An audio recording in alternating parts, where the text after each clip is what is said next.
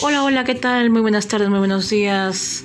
Según la hora que me estén escuchando, soy su amiga Jennifer Jennifer. Así nomás, y como siempre, una vez más, aquí me encuentro grabando nuevamente un podcast diferente. Esperamos que sea de su agrado. Bueno, en este momento me gustaría hablar más que nada de del criterio con el que manejamos la economía y lo que es peor, las críticas.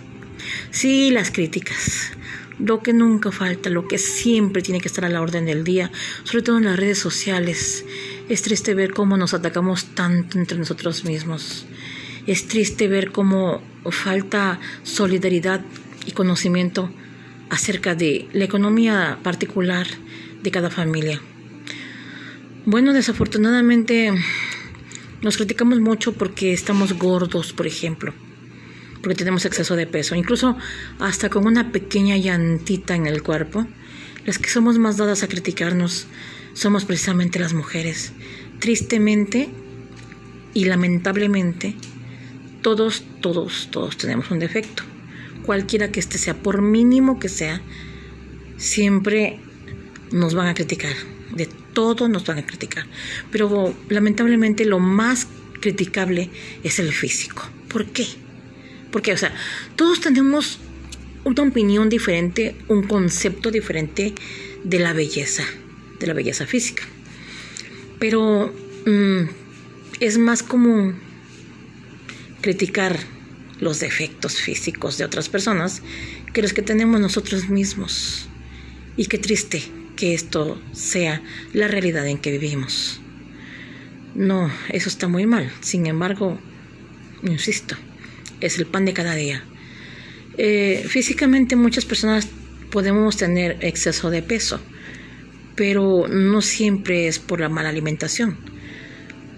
Existe el problema también de la glándula tiroides. Eh, diferentes motivos por los, por los que una persona puede mantener un peso excesivo o una talla muy grande, que es lo que normalmente y digo normalmente porque así lo quieren ver, es lo más criticable. Eh, curiosamente, vamos a poner un ejemplo en la música.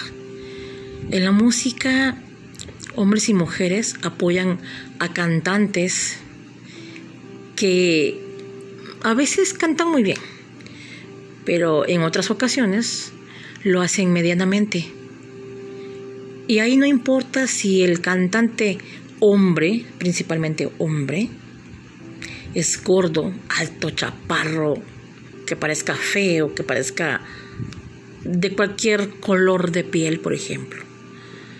Ah, pero qué curioso, qué curioso resulta y qué difícil de entender que cuando se trata de una mujer cantante, fíjense bien, de una mujer cantante.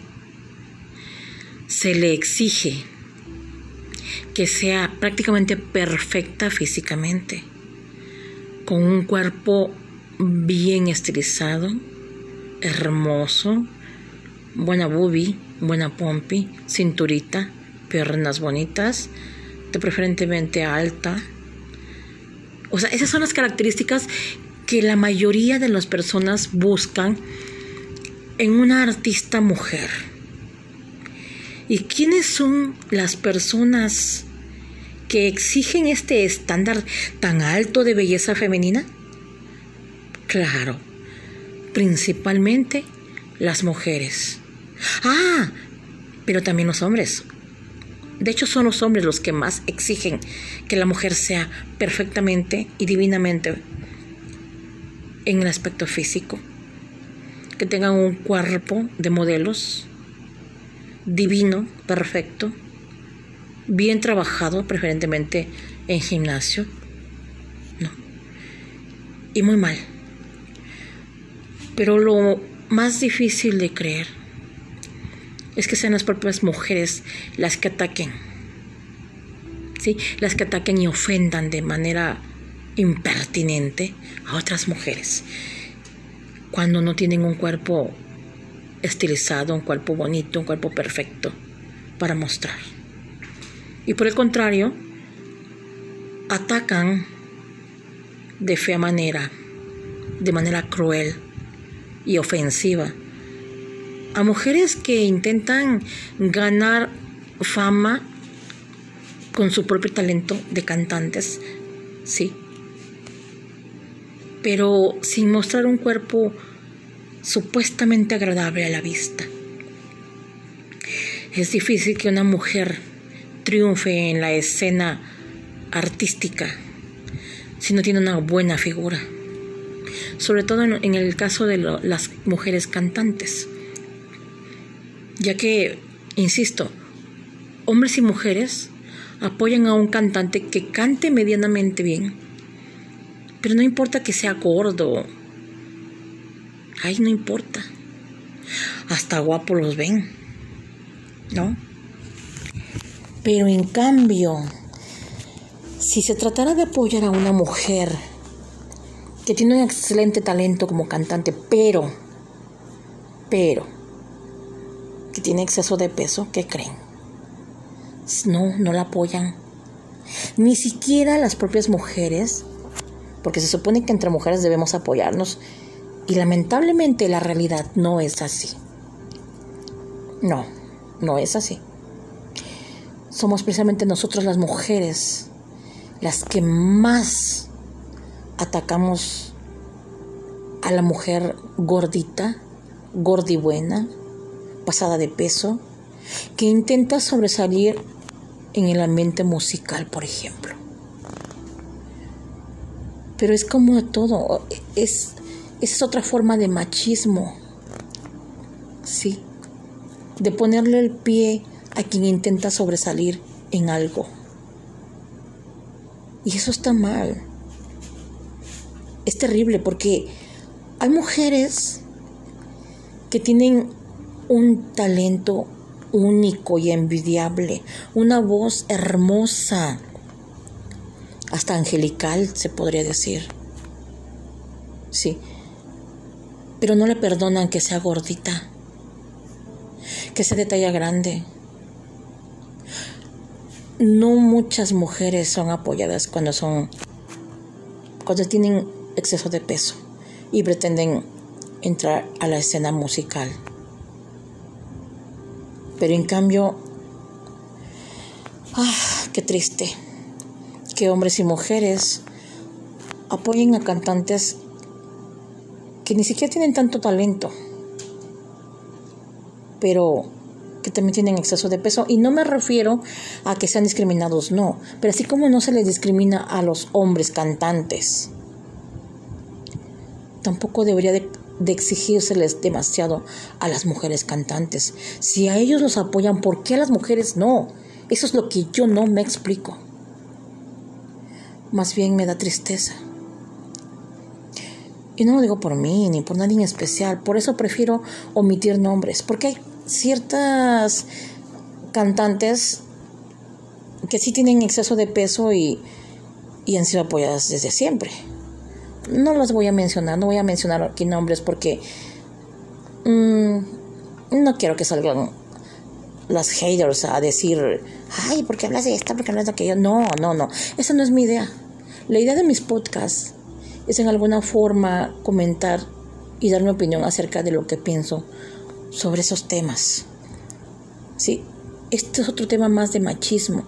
Y con esta forma de machismo quiero aclarar y quiero hacer notar que somos precisamente nosotras las mujeres las que fomentamos el machismo. Así que yo todavía me pregunto, ¿a qué vienen tantas marchas, tanta rebeldía, tanto supuesto feminismo. Eso es como que una máscara nada más, una falacia y una pantalla para exigir derechos que nosotras mismas pisoteamos. Están los casos de las mujeres golpeadas, violentadas en su hogar que no denuncian. Y que si alguien se mete a querer ayudarlas. Mandan a su ayudante o a la persona que pretenden, pretende ayudarles al carajo. Y a veces ponen su denuncia, pero enseguida van y la quitan. Son personas, son mujeres que no se valoran a sí mismas, que tienen una autoestima súper baja. Sí, más abajo del piso, del suelo, en un sótano. Allí es donde tienen su autoestima. Pero parece cadenita y cuento de nunca acabar. Esa misma mujer que es violentada y que no pretende denunciar a su marido, o si lo hace va y quita la denuncia. O si va la policía y, y quiere detener al hombre que la golpeó. Dice, no, yo no quiero que aventan a mi esposo a la cárcel. Es mi marido, él puede hacer lo que quiera.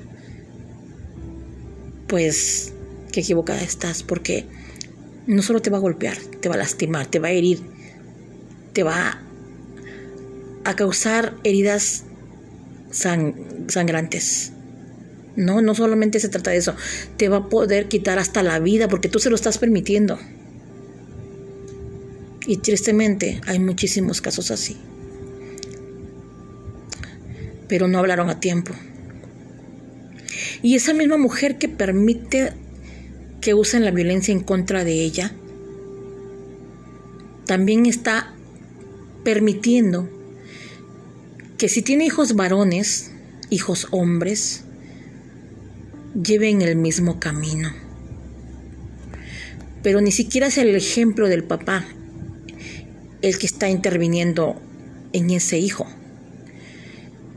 Es la mamá la que le está permitiendo al hijo comportarse como macho, como macho opresor, como macho violento, porque generalmente le, dice a, al hijo, no, tú, tú puedes tener muchas novias, tú no tienes que hacer limpieza en la casa, tú eres hombre. Y aunque no no lo podamos creer porque son tiempos modernos, ¿qué creen? Esto todavía existe. Todavía existe. No estamos hablando del siglo pasado, estamos hablando de este siglo, de esta década, de este año 2020. Todavía existen madres que no dejan que su hijo varón o sus hijos varones levanten siquiera un papel tirado en el piso de su casa.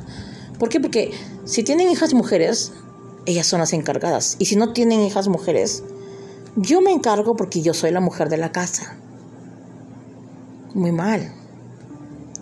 Pero así es la realidad, que todavía se vive en este pleno siglo XXI.